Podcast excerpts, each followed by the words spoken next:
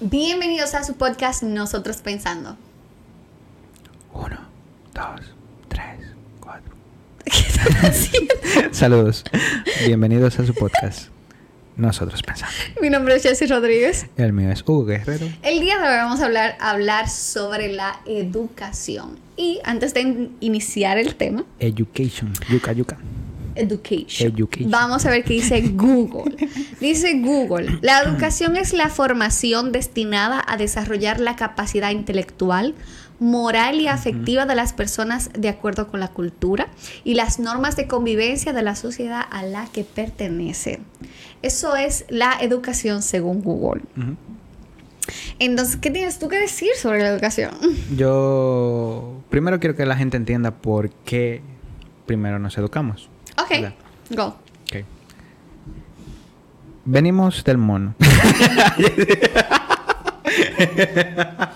¿Cómo así? Nuestros registros de- dicen que la información que se transmitía en la antigüedad se hacía por la palabra. El problema con hablar y tener un lenguaje, cuando ya el, el Homo sapiens tenía lenguaje, es que la palabra, como tú sabes por el jueguito de, de- de decirle al siguiente y al Mm, siguiente, se ese mensaje se pierde. La mejor forma que tenían para transmitir mensaje fue creando historias de leyendas.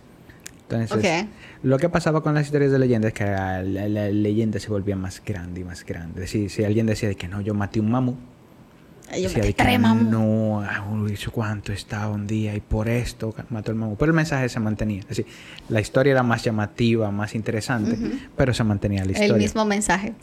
Eventualmente se iba tergiversando un poquito, pero servía para transmitir la información a la siguiente generación como mínimo. De- Que por eso, o sea, hay cosas que, que se transmite de una generación a otra por, por eso, por solo por la palabra. solamente por solo la por la palabra. So, que ma- mi abuela me dijo, que la abuela de mi abuela me dijo y ahí se ha pasado. Entonces, muchos de- muchas de esas historias que te dicen tus abuelos, sorry, que te dicen tus abuelos, que te dicen tus tatarabuelos, que te dicen que, la, que viene, que, te que se lo dijeron a la familia, son historias que fueron inventadas por alguien, pero para mantener un mensaje de algo en específico. Ok. Entonces, si te dicen eh, de noche te va a comer el cuco, su mensaje es no salgas de noche porque Mm. no te puedo cuidar. Ok. Porque en la antigüedad, ant- hace tiempo, era, la, era más difícil mantenerte vivo. ya. Entonces, el cuco. ok. Entonces, se, se mantiene, no, no necesariamente con el cuco, con el jaguar, con, en diferentes partes del mundo, pero es la misma historia para poder mantenerte a salvo. Solo porque hay algo afuera que Puede te... haber algo. O sea, no necesariamente te Peligro. están diciendo cuál, que eso es lo que pasa, pero hay, peligro. Hay peligro afuera. Ok. y yo no te puedo cuidar. Ok, perfecto. Oh, ok. Eso es algo que uno quizá no lo piensa.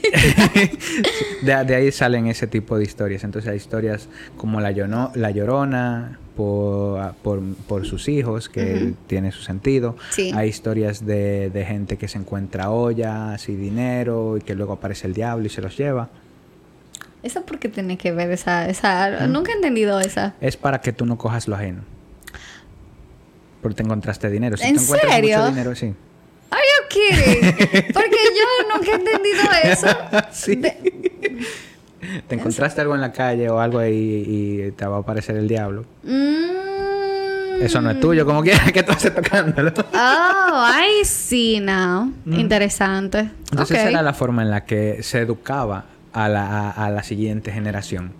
Eventualmente apareció la palabra y la palabra escrita en, en diferentes Los idiomas. textos. Lo- los egipcios usaban jeroglíficos y más adelante tenemos el abecedario.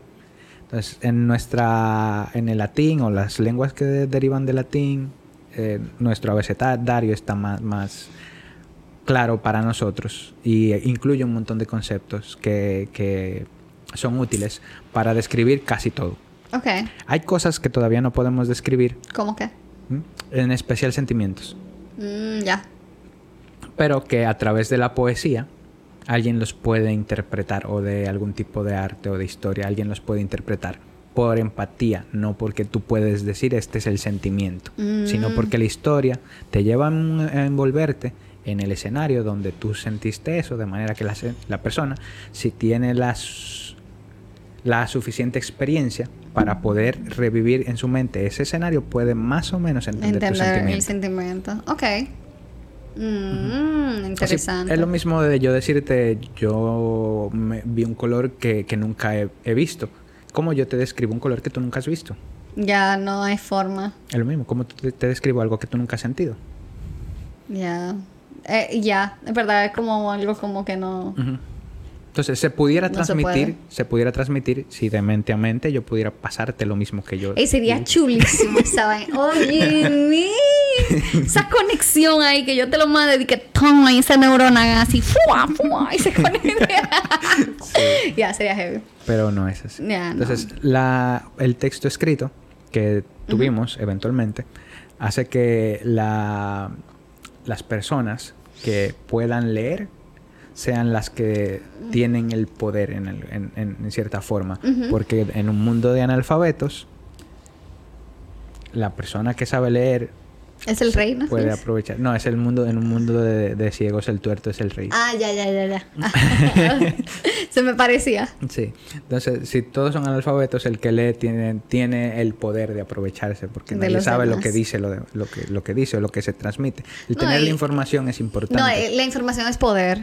Real es poder. Entonces, eh, ya, una persona que no. Es como el mito de las cavernas. me, me acuerda eso como tú lo pones así, porque cuando tú te pones a, a leer sobre el mito de, las de las cavernas, es, es la educación lo único, el diferente de, de esas personas que están ahí dentro. Sí. O sea, ellos solamente so- ven como esos reflejos de lo que hay, y se pero... imaginan, pero no pasan de ahí. Pero exactamente, porque no tienen la capacidad para llegar más allá. Entonces, es como que la educación te libera. Exacto. Y es, ver- y es así, porque si tú te pones a ver, eh, muchas personas que, que yo creo que es común, pero no es tan común como antes, que muchas personas como que estaban eh, en una posición muy, muy mala simplemente porque desconocían muchas cosas y quizá podrían tener algún potencial, pero no lo podían desarrollar porque no tenían la Sí. posibilidad de hacerlo, simplemente porque no habían estudiado. Hay un montón de mentes desperdiciadas que pudieron haber hecho mucho, pero Ya, eso es, eso es así. Gracias a Dios, por lo menos yo veo que la República Dominicana, porque es lo único que, o sea, puede, puede hacer referencia, puede hacer referencia a otras cosas de otros países, pero yo entiendo que en el país, aunque hay mucha, mucha, mucha, mucha decadencia, sí. eh, hay, o sea, hay mucha gente que está dentro del sistema educativo, Claro. que No, y no se te niega una oportunidad de, de estudiar lo que te lo que te gusta, Sí. que es para mí es muy muy muy importante. Sí, que tú me estabas diciendo, pero eso lo vamos a hacer. eh, algo que pasa en, en Ecuador, que para mí me sorprendió. en otros países también. También pasa, o sea, Sí, que en no esté México hay una cosa similar. Similar, ok.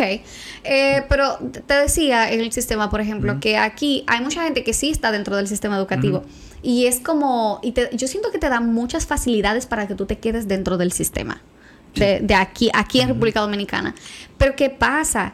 El sistema en sí de nuestro país es, es- está feo. Porque eh, si nos ponemos a ver en los rankings, estamos muy abajo. Y, y es como eh, es que como que qué es lo que nos está enseñando quién nos está enseñando es también es eso como quién Sí. nos está enseñando Que, porque p- por lo general ahora con tanto incentivo para los maestros hay muchos maestros sin vocación. no solamente sin vocación lo que pasa es que mira yo entiendo que si tú vas que si la, el- el- la sociedad va avanzando tanto tanto tanto tanto nosotros eh, debemos también de avanzar como sociedad como país debemos avanzar. Qué pasa si esos otros países han tenido la oportunidad de, de- de aprovechar lo que es ese otro tipo de educación que haya. Tú no puedes esperar mucho de estos profesores que al final de cuentas se formaron dentro de la misma educación dominicana. Ujú. A esos profesores que están ahí tienen que formarlos para que ellos también puedan transformar a esos estudiantes que tienen. Porque tú no puedes hacer, lamentablemente, el 4% fue muy excelente y todo, pero nada más escuela. Mientras tanto, esos profesores que están ahí eh, sea por vocación o no sea por vocación, si no tienen de dónde sacar, no van a poder enseñar. No lo van a poder hacer porque no tienen es que lamentablemente ellos estudiaron aquí. ellos estudiaron. No, es verdad. No. Yo no creo que es impedimento, pero está bien. Eh, tiene, tiene lógica por la forma en la que las cosas suceden. pero cuando tú tienes. Eh, cuando tú encuentras una vocación, por lo general tú, haces más dentro de esa área. Entonces, Aunque sea. Lo que pasa es que mucho del sistema que, aquí se, se hace no, no necesariamente lo que hacen en otros países. Es que, de nuevo, estamos en el 2021. Yo entiendo que tu argumento era válido 1900 para atrás. Tu argumento hoy, para mí, es válido viéndolo como sociedad, no como individuo. Es que, óyeme, es que tú no me puedes decir, por ejemplo, ah, no, porque eh, hay muchos profesores que están que son lo que, lo que están ahí. No te saben usar una computadora, no saben hacer PowerPoint, no saben hacer esto. Lamentablemente... ¿Tú crees que los profesores de esta generación que están saliendo de las universidades son así?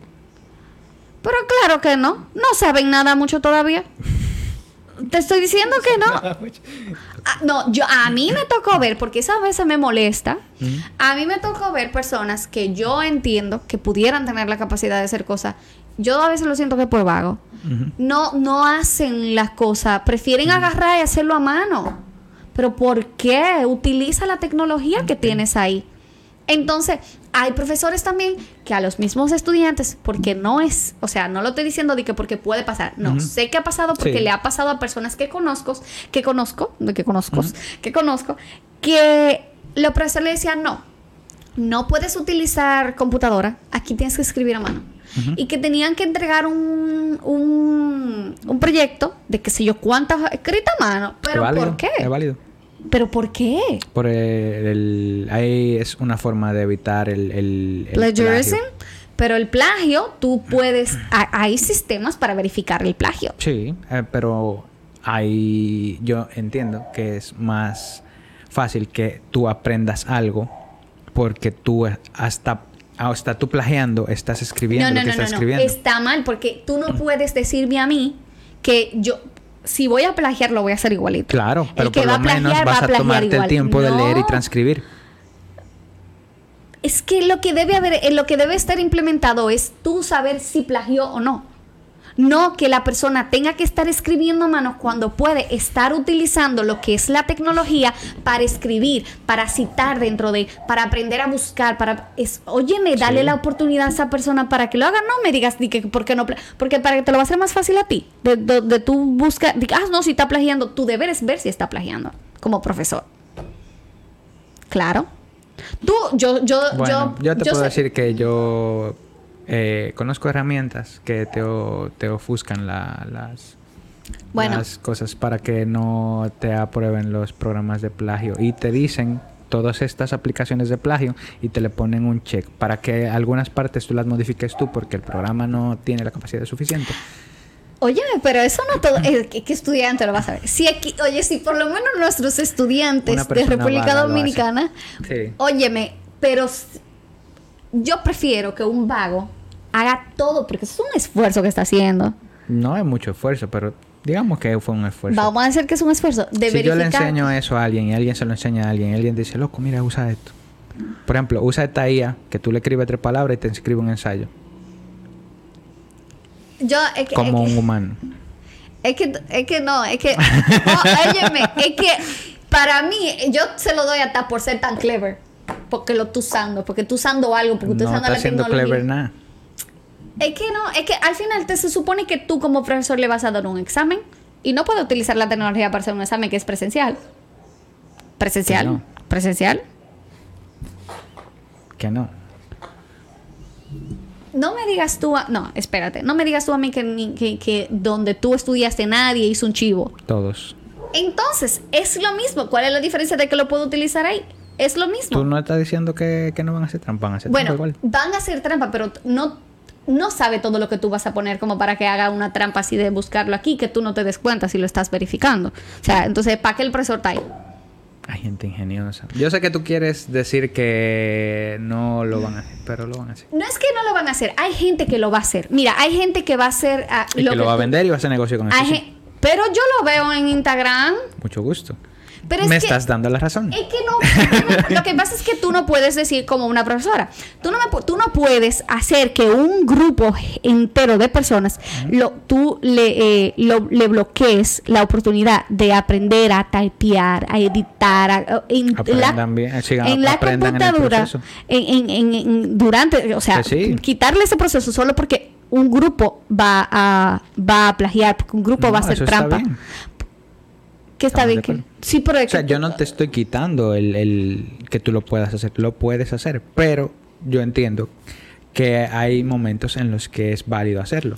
Ese Aún profesor que yo así- te puse el ejemplo no era en toda su en Ah, toda su tío, o sea, eso, eso ahí no estoy de acuerdo. o sea, y esa esa muchacha yo me dio pena porque O sea, daba el grito y yo pero como yo rayos con- puede por ser. ejemplo, yo te puedo aceptar que tú vengas a mi clase, tomes notas en la computadora, que tú vayas y me hagas las tareas en la computadora, pero si yo te pido un ensayo a mano, tú me lo tienes que hacer a mano, Pero porque tú quieres hacer un ensayo a mano si lo puedes hacer por computadora. porque te estoy pidiendo un ensayo a mano. Si tú me estás escribiendo una si es una clase de de, lectu- de, de escritura, Hasta de español, sí. Si es una clase de escritura, yo te lo entiendo perfectamente porque tú quieres que la persona simplemente eh, pueda escribir, eh, pueda hasta- hacer hasta el si es de trazo. matemáticas, te voy a decir, esto es matemáticas, resuélveme estos ejercicios en tu mascota. Tú puedes resolverlo con calculadoras en internet, pegarme tus... y lo mismo, tú puedes agarrar y resolverlo en internet. y Está bien, está bien, pero está bien, hazme esto, ¿sí? Eh, Mi punto es el tiempo que te estás tomando en hacer el, el- el- el- el esfuerzo de, de pasar la información me confirma a mí que por lo menos la estás pasando. Hay cosas claves que yo quiero que tú aprendas, que por lo menos estas cosas claves haz la mano para yo por lo menos saber que tú estás transcribiendo y leyendo lo que está escribiendo, como mínimo. Ok, bueno. Eh, te decía que esa profesora, ella quería que le entregáramos lo que es un portafolio. Yo investigué que era un portafolio, pero las especificaciones de lo que ella me estaba diciendo a mí que era un portafolio era totalmente extraña.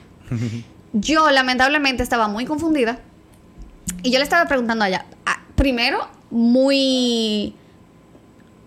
¿Cómo, te ¿Cómo sería la palabra? ¿Cómo yo la podría llamar a ella? Porque no quiero decir nada extraño. bueno, ella le preguntaba y ella me respondía de mala gana. Total. Cuando yo le preguntaba sobre el portafolio. Porque yo le hacía preguntas porque realmente si el portafolio es esto y ella me está solicitando otra cosa, I'm like, I'm confused. Después le digo, más o menos le dije, le dije como, ay doña, usted, usted confunde, usted no, no habla. y, y, y empezamos a hablar, me llama y hablamos. Y ahí me empieza a explicar que ella está solicitando ese portafolio de esa manera, que no es convencional, porque ella lo está solicitando porque otras personas simplemente hacen, le entregan portafolios de, de otros años anteriores. And I'm like, pero usted no lo va a leer, doña. es como, si tú lo vas a leer y alguien te está, y tú eres el que da la clase, tú, tú sabes si algo ya tú lo viste. O simplemente tú sabes que algo está mal o tú puedes verificar, porque ella daba incluso clase como que era para que aprendiéramos a usar la tecnología. Si usted me está dando una clase a mí para aprender a utilizar la tecnología, usted debe saber utilizar la tecnología para saber si algo está siendo plagiado, como doña. Y, ah, o sea, para mí fue como, tú me estás diciendo a mí que haga algo mal hecho solo para verificar que yo no me copié de nadie. Eso no tiene sentido. Ah, para mí no lo tiene. Para mí es como tú estás, estás, porque quizá yo lo hice así y yo pregunté, yo investigué. Pero otras personas que, lo- que lo hicieron de la manera así extraña, quizá van a pensar que eso, así se hace un portafolio. Ujú. Pueden pensarlo. Es como que tú me estás a mí haciendo hacer algo mal porque sí solo porque tú no puedes hacer tu trabajo.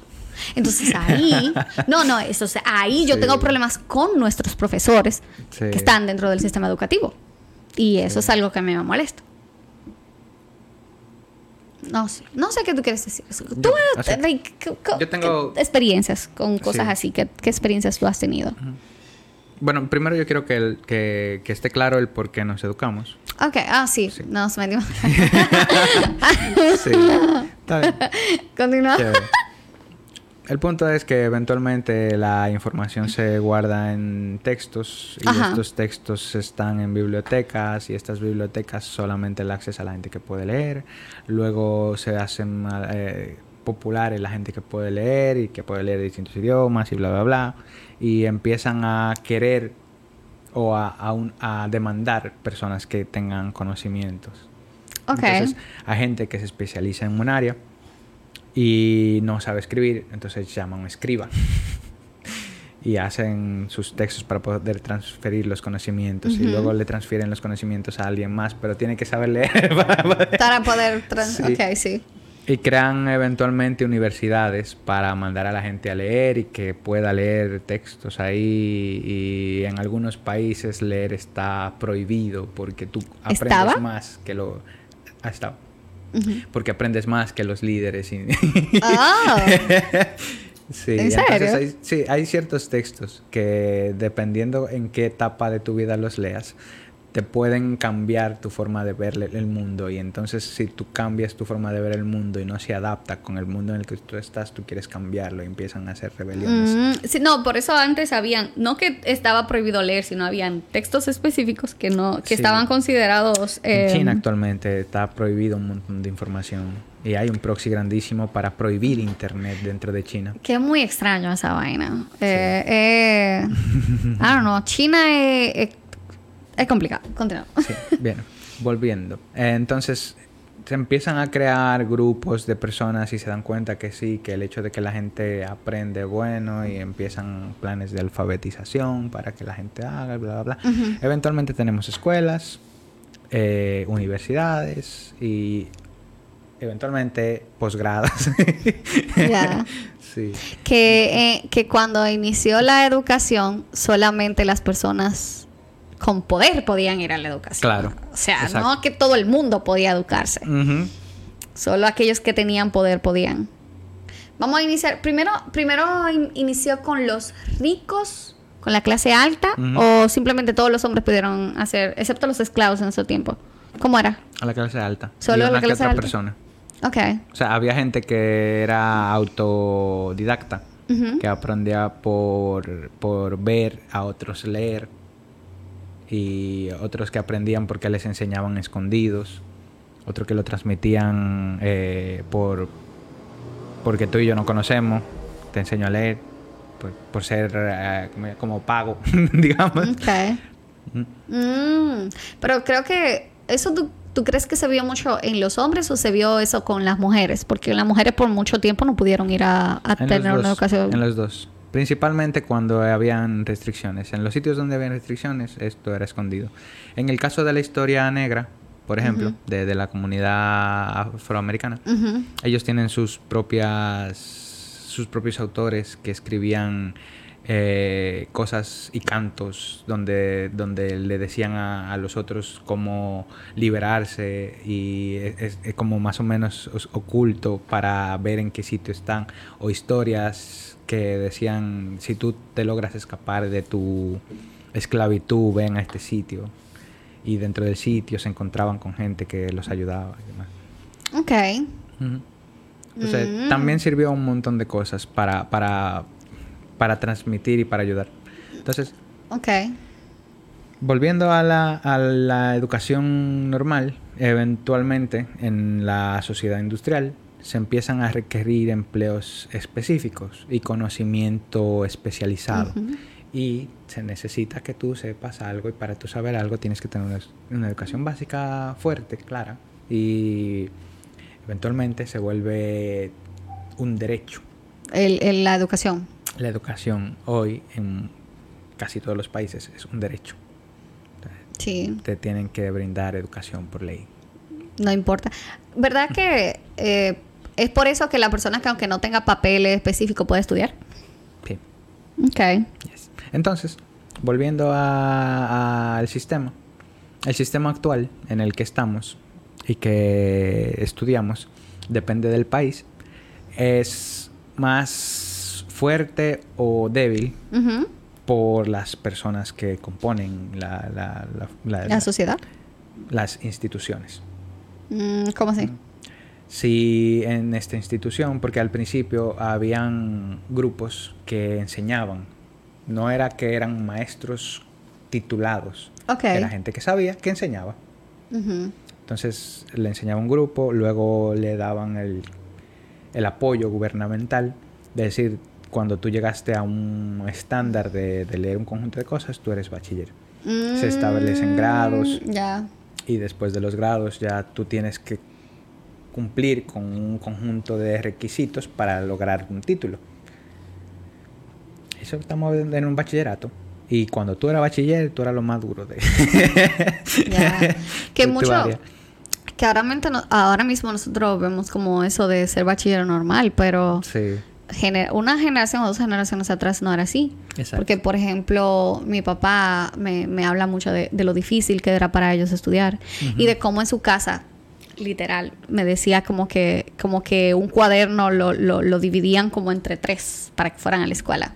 Y de cómo fue, de cómo era la situación antes para ir a la escuela. Y ahora mismo no es así. En ese cambio sí, en eso sí ha cambiado mucho lo que es la accesibilidad para, para ser educado ahora mismo. Exacto.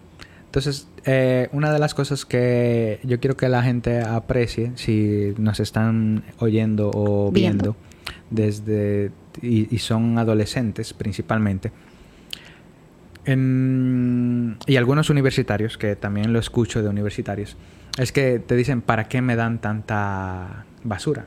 ¿O por qué mm, tantas materias que yo no voy a usar que no me sirven en la vida? Yo lo he pensado a veces. porque... Yo estuve a estoy a favor en su gran parte de, todo lo que nos dan. Porque es como exponerte a algo que tú no te vas a exponer por ti mismo, pero que puede mm. brindarte ideas para el futuro. Ok. En mi carrera, que se liga con todas las carreras. Es decir, al ser informática, eh, puede ligarse con, una, con un área académica, como en la universidad. Va a haber informáticos en la universidad, va a haber informáticos en el área de tecnología, va a haber informáticos en bancos, con finanzas y demás. Va a haber informática en una máquina de embutidos para automatizar cosas. Va a haber informática en e-commerce, en ventas y demás. Va a haber informática en redes sociales. Va a haber informática en todo.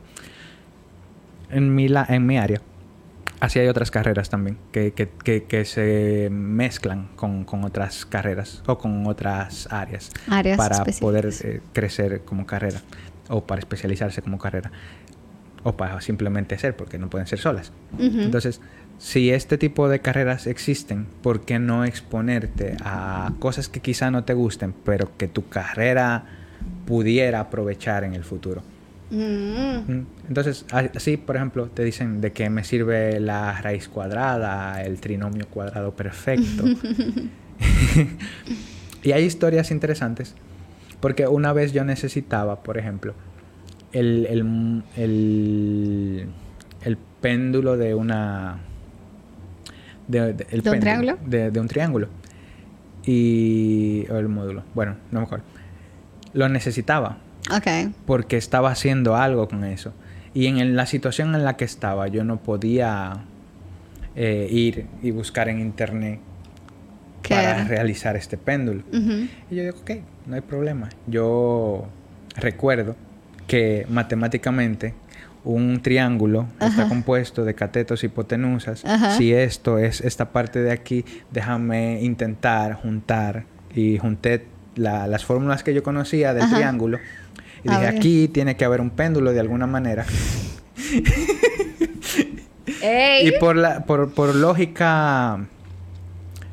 O sea, por deducción. No por lógica matemática, sino por, por deducción. yo pude llegar al péndulo y lo usé en el momento específico que lo necesitaba. Así también eh, escuché una historia de, de, un amigo que decía que necesitaba una, una escalera para subir a un lado. Dije, ok, ¿de cuánto pie la necesito? Porque eh, eh, la escalera, si tú la doblas, no va a llegar a, la altura. Entonces tú tienes que comprarla más grande que el sitio al, que tú lo vas, al que tú lo vas a, a llegar. Y dice, oh, pero yo me acordé que es la hipotenusa.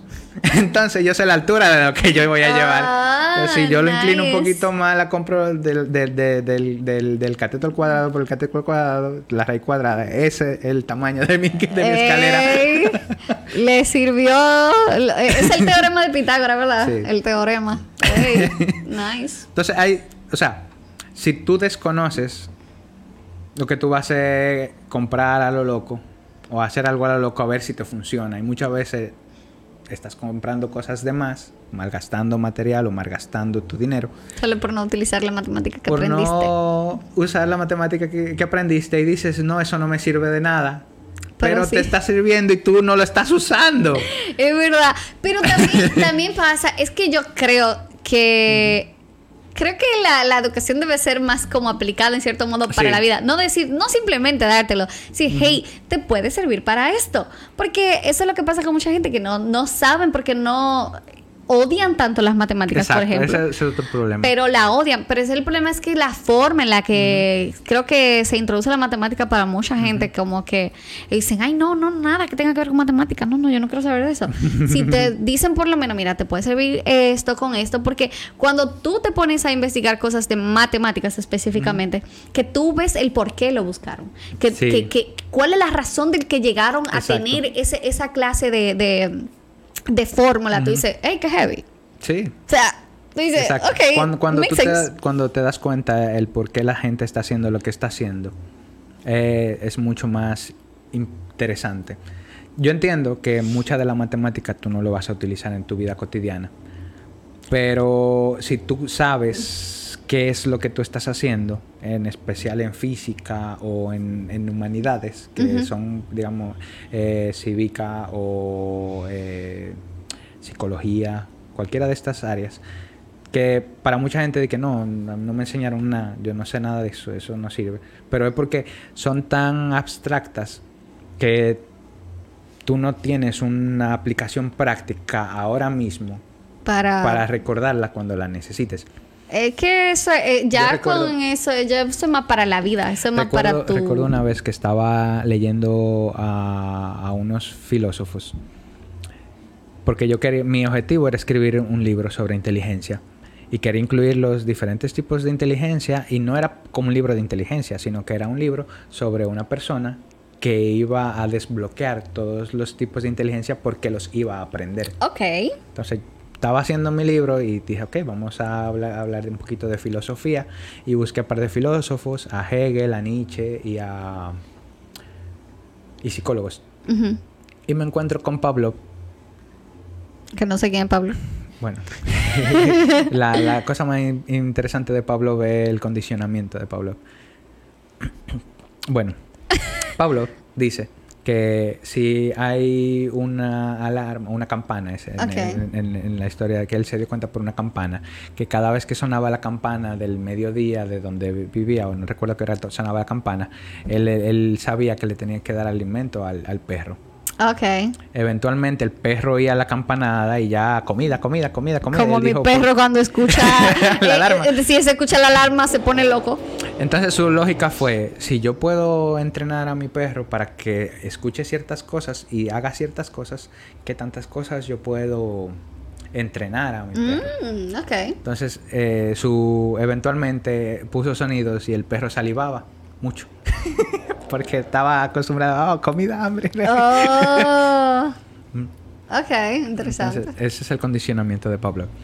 Entonces, si tú no conoces del conocimiento, del condicionamiento de Pablo, Ujú. tú dices, sí, mi perro se cuando suena esta alarma, yo le voy a cambiar la alarma porque no crea siempre que cada vez que suenen mis alarmas son comida. Sí, tuve que hacerlo. Exacto, pero tú no sabías del de, de, de Pablo. No, no, no. Yo no sabía de él. Yo solo sé que. sabes del- del- yo solo sé escenario. que. ok, yo no puse la alarma para Nes. Yo puse la alarma para mí, porque yo no quería olvidarme la hora de, de su comida. Yo tenía alarma a las a, a- a su comida de la tarde, porque de la mañana yo simplemente no, yo me levantaba yo y yo yo iba y le daba comida. No era para él, era para yo despertarme. ¿Qué pasa? Que yo tuve tenía problemas, tenía dos problemas. Cuando me- en la mañana él se ponía es histérico. Yo no entendía específicamente que era por la alarma. Yo pensaba que era porque, oye, quiero comer, quiero comer. o, o párate que quiero ir al baño. Y yo, oye, y me si él se me subía y me brincaba y todo. Yo, como, déjame ser. Ok. Yo en la mañana cambié el tono de la alarma para, para que pasara eso porque de verdad era insoportable. Pero en la tarde yo la seguía dejando porque yo sé que era una alarma para él. Pero él si escucha una alarma, hasta ahora todavía, si escucha una alarma, él se pone es como en mi hora de comida. Como ya yo le quité la alarma, ya yo se la quité. Ahora él escucha el sonido de la... Tú sabes que cuando dan las 5, ya a las 5 que de comida, suena lo bombero. y cuando él escucha eso, él va donde mí. y yo, ok. O sea, él sí está acondicionado full, mi perro. Bien. El condicionamiento funciona con humanos también. Con manos, ok. Humanos, humanos, humanos. La gracia es que luego se ven castigos, recompensa, se ven... Eh, eh, ¿Cómo que se le llama? Hay una rama dentro de esa área que se especializa en, en, captar tu atención. Que anteriormente, viéndolo desde perspectiva de filosofía, de en qué diablo me va a servir a mí el condicionamiento. Yo no quiero condicionar a nadie. Es mm. tu idea a primera vista, ¿verdad? Pero TikTok pero como así, como que, que TikTok. Hay un experimento de una paloma que si pica un botoncito, le cae una semillita de algo y mm. come. Entonces la paloma se acostumbra a picar el botoncito para comer. comer. Luego ponen otra maquinita y la misma paloma y ella sabe que si pica cae. Pero esta maquinita tira semillitas random. Mm. No sabe cuándo va a caer y cuándo no. Y, hay otra maquinita que no tira semillitas. Ok. Entonces, al principio lo ponen con la que no tira semillitas y el pajarito pica, pica, pica, pica. Y se vuelve loco picando un rato y no cae nada. Y sigue picando y con la esperanza de que caiga algo, eventualmente lo suelta. Pero en la máquina que tira random, ella a veces pica mucho y pica y come. Y a veces pica y no sale nada, pica, sale algo. Y se dan cuenta que Siempre que cae una semillita, come, se cansa, se va. Siempre que no hay nada, pica mucho, pica mucho, se cansa, se va. Mientras que cuando sucede algo, cuando no sale, cuando sale, cuando no sale, siempre pica. Siempre pica. Tiene, esa maquinita tiene toda la atención de la... Porque hay veces que sí, hay veces que no. El estímulo de saber que oh, ahora no, oh, ahora no, oh, ahora sí, eh. Ese estímulo mantiene la atención del pajarito tanto que, que, lo aloca, no, no, entiende cuándo sí, cuándo no, y se queda ahí, y vuelve sí, vuelve no, y vuelve no. TikTok te mantiene tu, atención. No me gusta. Oh, mira qué chévere, eh, algo nuevo. Next, algo nuevo. aburrido, aburrido, eh, algo nuevo. Te pasaste el día en TikTok. Literal, tres horas tú te puedes, se pueden ir volando en TikTok. Teorías de condicionamiento están ahí mm. aplicadas a la tecnología. Mm, interesante. Si tú no conoces nada de esto, ¿cómo, a, quién se le va a ocurrir aplicarlo? A alguien se le ocurrió. Digo, ok, yo me sabía esto, déjame. Mm, ok. O sea que tú entiendes que todas esas cosas que nos dan te, pueden servir te pudieran servir dependiendo a lo, que, a lo que tú quieras. Steve Jobs dijo en uno de sus discursos de Stanford, muy populares, probablemente mucha gente lo haya visto, en el discurso de Stanford, creo que es del 2010 que él no sabía qué iba a hacer con su vida. Mm. Él aprendió a hacer eh, caligrafía, creo que es. Mm. A poner letras bonitas, o creo que, no me recuerdo el nombre, que es eh, hacer tipos de letras. Eh, los de, diseño sabrán. Tipos de letras. Ellos saben. Y él se dio cuenta que, que, le gustaba, pero... pero le hacía mano ahora.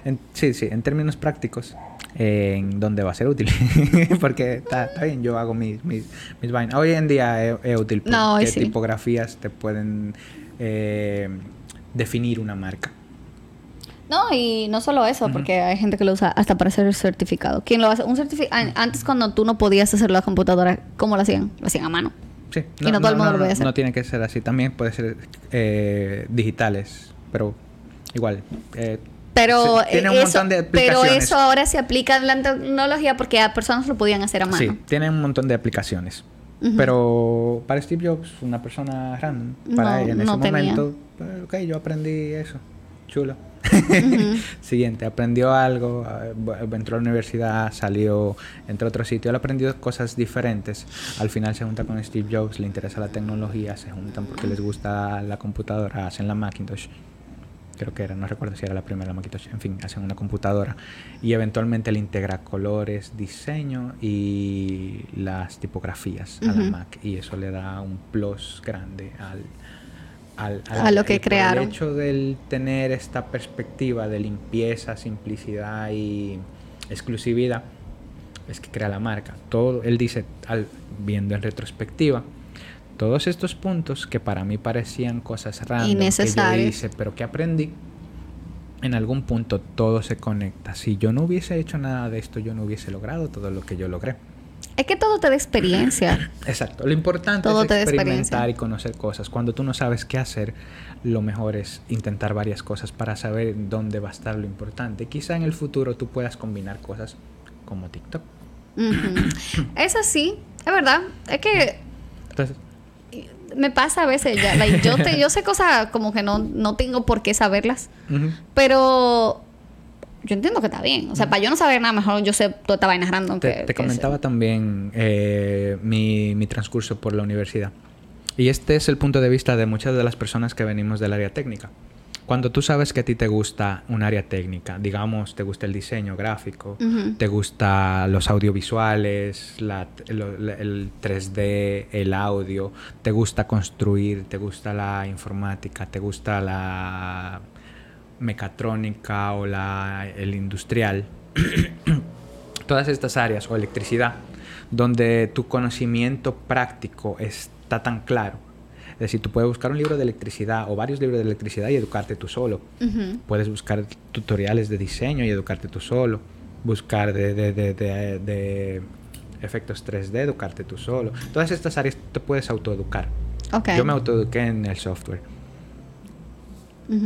Al momento en el que tú estás especializándote individualmente, siendo un autodidacta, tú le pierdes aprecio a lo que no te gusta. Porque todo lo que te gusta ya tú lo estás aprendiendo. Entonces, ok, ¿de qué me sirve la literatura? ¿De qué me sirve la historia? ¿De qué me sirve cuando me están hablando de recursos humanos, que es lo que te comentaba, de administración? de quizá contabilidad sí, porque a todo el mundo le sirve. que yo no voy a trabajar con eso. ¿De qué me sirve? Entonces, así como te comentaba eh, tu, tu estudiante el otro día, te decía, yo veo eso como que si ustedes lo quitan, yo me quedo con mi pensum, me quitan el pensum y yo estoy bien. Sí. Yo, yo lo veo desde la perspectiva, tú no sabes lo valioso que es ese conocimiento, porque yo tampoco lo sabía en su momento y no lo aprecié. Yo lo aprecié cuando hice mi maestría, que yo me di cuenta que además de, la informática también me gusta la psicología y cómo la gente, la persona piensa. Sí. Si yo no hubiese estado en, esa posición, yo ni siquiera me doy cuenta. Ok, no, es, es así, eso, tiene, eso tiene sentido. Algo que te iba a preguntar, que, o sea, que eh, ahorita lo mencionamos, pero que realmente no llegamos a decirlo, fue sobre la, la posición que tenemos nosotros aquí, por ejemplo, de elegir. Ah, sí. Nosotros a veces no nos damos cuenta que tenemos la libertad de poder decidir qué estudiar. Aunque no nos guste el pensum, lo que sea, pero podemos elegir una carrera en específico. Sin embargo, hay países como en tu país que eso no se puede hacer. Sí. Bueno, tú puedes si tienes el dinero para pagar una universidad privada. Privada. ¿Pero es cara, muy cara? Depende de la universidad. Pero sí es... O sea, mucha gente no estudia por eso. Explica cómo eh, eso de más o menos, porque no, obvio no, no todo el mundo sabe qué es lo que pasa. Al final, eh, al Estado, cuando paga la educación, te garantiza una educación básica. Igual que aquí. Ok. tu bachillerato y todo cosa está bien. ¿Qué pasa cuando tú llegas a una educación alta? Superior. superior. Tienes que elegir una carrera en la que te vas a especializar. Y en el caso de ser pública, en algunos países consideran que es mejor no dejar a la gente decidir porque se van a ir juntos por manada, por tendencia. Como lo que ha pasado aquí, no sé si ahora todavía pasa, pero pasaba mucho con, con, los médicos, que todos querían estudiar medicina y había demasiado médico y poca plaza para poder entrar. Al, al, contrario, yo no creo que habían demasiados médicos, pero sí había pocas plazas. Yo entiendo, yo entiendo. O sea, eh, en comparación con las plazas para que puedan trabajar. en términos prácticos, sí no hay plazas suficientes para los médicos que se necesitan, porque se necesitan más médicos y no hay plazas. No, y es como, por ejemplo, eh, algo que se queja mucho y es sobre los concursos, por ejemplo, para poder ser especialista. Se salen, qué sé yo, cuántos estudiantes y, y tienen que ir a un concurso para poder especializarse porque, no, o sea, y es un porcentaje muy pequeño los que pueden llegar allá. O sea, si tú lo ves con eso, con eso que, con, con lo que se tiene para poder especializarse, dígase que esa mayoría de estudiantes que salieron se van a quedar eh, con una educación básica, que no es básica nada porque duran seis años, pero con una educación básica porque no pueden llegar al siguiente nivel, ya que no pueden eh, hacer su concurso. Y creo que hay la persona que, aunque no lo pasen, si tienen dinero, creo que lo podrían hacer. Creo que no, no se ve en esa parte. Te puedo decir en el caso de Ecuador. En el caso de Ecuador, en, después de que tú llegas a tu educación media, que es el bachillerato, tú tienes que elegir un área a la que te interese irte. Entonces, dentro de las áreas está sociales, está matemáticas, está naturales, está ciencias políticas. Las diferentes áreas. Son como áreas generales. Bueno, entonces el, el, Estado te abre un conjunto de carreras dependiendo de tu área. Entonces, si a ti no te gusta el... O sea, si a ti lo que te gusta es la medicina y tú elegiste un área de ingeniería, tú no puedes entrar. no puedes estudiar medicina. No, porque tú no fuiste por humanidades, tú fuiste por, eh, mm. por otra área. Entonces, si de algo, tú puedes, si tú tienes dinero y te vas a una universidad. Pero si es una persona común y corriente. con escasos recursos, tú vas a tener que elegir una carrera de las que hayan plazas libres. Entonces, no, no Además de poder, de tener que elegir una de esas carreras, tienes que pasar un examen porque hay un montón de gente que quiere tomar cualquier carrera porque no sabe qué elegir. Entonces, pasan sus exámenes y dependiendo de tu puntaje te mandan a una universidad y en algunos casos muy lejos de tu ciudad de origen. ¿Por, por puntaje? Sí. Y dentro de esa universidad te dan un conjunto de carreras específico o una carrera. Entonces, dependiendo, hay áreas que son muy demandadas porque te abren más carreras y dentro de esas carreras hay carreras que tienen mucha demanda por, por, la carrera que es, donde tú tienes que conseguir un puntaje más alto y que es bastante probable. Básicamente el concurso que pasa dentro de los médicos, pero allá está más... Es para todo el es mundo. para todo el mundo. Ya. Interesante. A menos que tú seas una, estudiar privado. Mm, que mm. como dices es caro.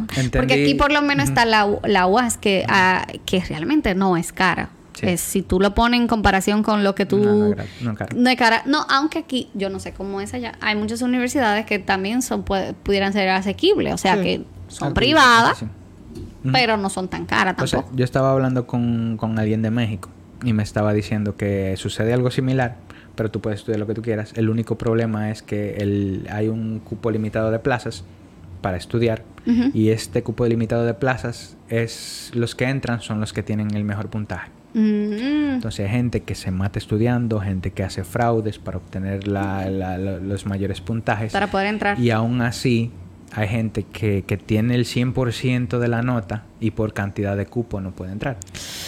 O sea, tú pasas del examen lo mejor posible, pero por la cantidad de gente igual tú no vas Tú te quedas fuera. Wow, está fuerte eso. Pero pudieran estudiar en privadas. Sí. Ok, ya. Es interesante. La educación eh, se adapta mucho dependiendo de, cómo está. Pero yo entiendo que, dependiendo de... Aquí, aquí, es muy chulo y hay que valorar esa parte de que tú, por lo menos desde mi perspectiva como persona independiente, tantos años la gente se ha dedicado a tantas cosas diferentes y nunca le ha ido mal, a pesar de que tú puedas estudiar una carrera que tú no vayas a ejercer en algún punto, el hecho de que tú estudies lo que a ti te gusta, yo entiendo que vale la pena. No por, por ejercer, sino por el conocimiento de lo que te gusta. Aunque aquí muy, eh, hay un problema después que uno sale de la universidad, que muchas veces no hay, no hay donde trabajar. Lo iba a ver como quieras si no estudiabas. Claro, pero, pero en, hay, o sea, si tú lo comparas con también con esa parte que te dice, bueno, te, te, voy a asegurar un... Hay ciertas universidades espérate, que te, espérate, que antes, de, antes de que yo te digo algo. Hay ciertas universidades Espérate. eso cuando hablas tú de que ah, te aseguran una plaza, ¿eso significa que también te aseguran un empleo?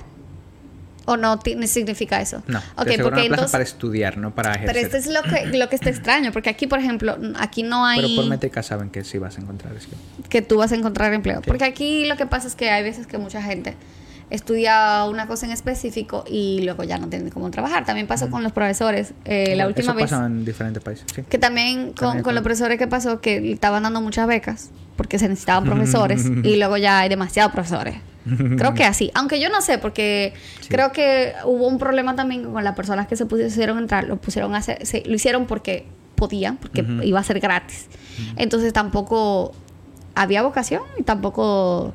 Como iban a pagar mucho, también a cuarto. Sí, entonces ahora, porque lo, que dijeron estaba fuerte, lo del concurso que se quemó un 50% grande, o sea, era como más del 60% se había quemado.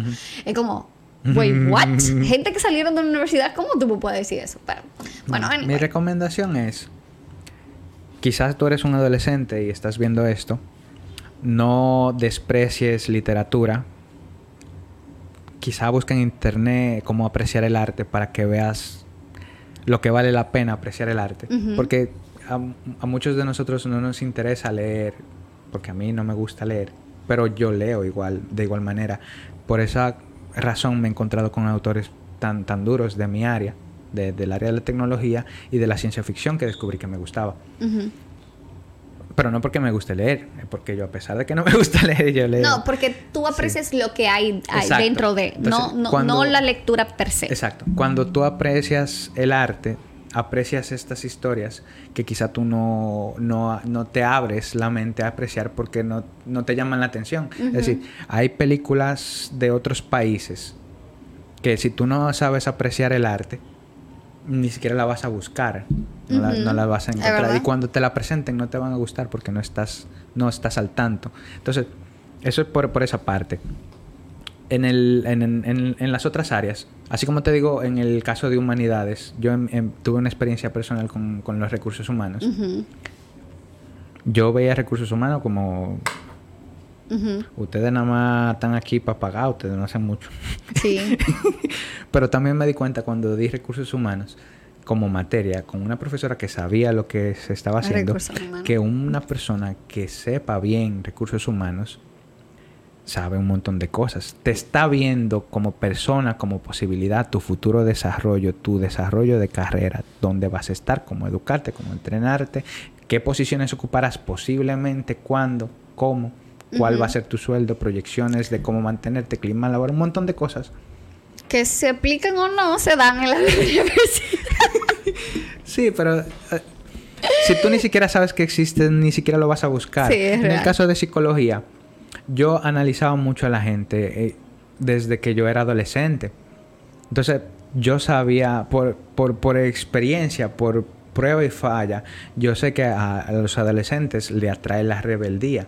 Todo el mundo lo sabe, pero tú no sabes cómo aplicarlo. Entonces, cuando tú empiezas a experimentar con rebeldía para obtener popularidad o para obtener o llamar la atención, te das cuenta que funciona. No funciona como adulto, de la misma manera que funciona como niño, pero todo este tipo de experimentaciones ya existen, ya alguien documentó todo eso. Que si lo hubieses leído, quizás no tienes que ponerte a experimentar. Tú pierdes un montón de tiempo haciendo nada cuando puedes leerlo. Igual conmigo, en mi caso, del software. Yo, le, yo aprendí a programar porque me gustaba, porque mi objetivo no era programar, era hacer mi propio virus en ese momento, no recuerdo un troyano. Y por yo aprender eso, aprendí a programar. Y me di cuenta que yo abrí un mundo completamente diferente al que yo estaba buscando. Si yo puedo construir lo que me da la gana hoy en día. Y esa puerta no se hubiese abierto si yo ni siquiera me hubiese puesto a, aprender o a entender qué era lo que, me, lo que me estaban hablando de informática. Ok cuando te enseñan informática, te enseñan Word, Excel, qué sé yo cuánto, y tú te quedas bien con eso. Y tú no indagas más. Cuando te, mi profesor me explicó un poquito más de redes, dijo, estos son topologías de redes, redes de anillo y demás. Y yo estoy leyendo y digo, ok, no me gustan las redes, porque nunca me han gustado, pero déjame leerlo porque esta es la forma en la que la las computadoras se conectan. Y cuando yo leí de redes me, me di cuenta que era un mundo donde a mí me parecía magia cuando la gente invadía sistemas. Entonces, cuando yo me meto en ese mundo, aprendo a programar, desbloqueo otro mundo y ahora tengo varios mundos que nadie ve, que yo tengo acceso y simplemente por saber y por curiosidad. Igual con la psicología es que, es que, o sea, también tenemos que ver la parte de que la educación no solamente es lo que tú aprendes en la escuela, es lo que tú también buscas por ti mismo, porque tenemos acceso al internet, tenemos acceso a un mundo de posibilidades donde tú, hay mucha gente que en vez de decidir buscar, si tienen una duda, buscarlo en internet, se quedan con ella. ¿Por qué? Porque no te quedes con ella, solamente busca, investiga, lee. Ve, ¿No te gusta leer? Búscate en YouTube. En YouTube vas a encontrar algo. Tutoriales, está muchísima, hay muchísima cosa que hacer. Y muchas veces ese es el problema. Uno se queda ahí y no sigue más allá. Cuando tú pudieras aprender de todo se puede aprender hoy en día. Yo estudio en la UAPA y en la UAPA mm, tú tienes que tú tienes que ser autodidacta en cierto modo porque ellos no te explican nada. Bueno, pero no, no, no, pero esa es la diferencia de que a, diferencia de que tú vayas, vayas, a una universidad normal donde el profesor te va a explicar todo, allá no te explican nada. Hay profesores que hacen lo mismo que hacen No, bueno, pero eh, hay tú dices hay profesores, pero todas tus materias en todo el tres meses entero.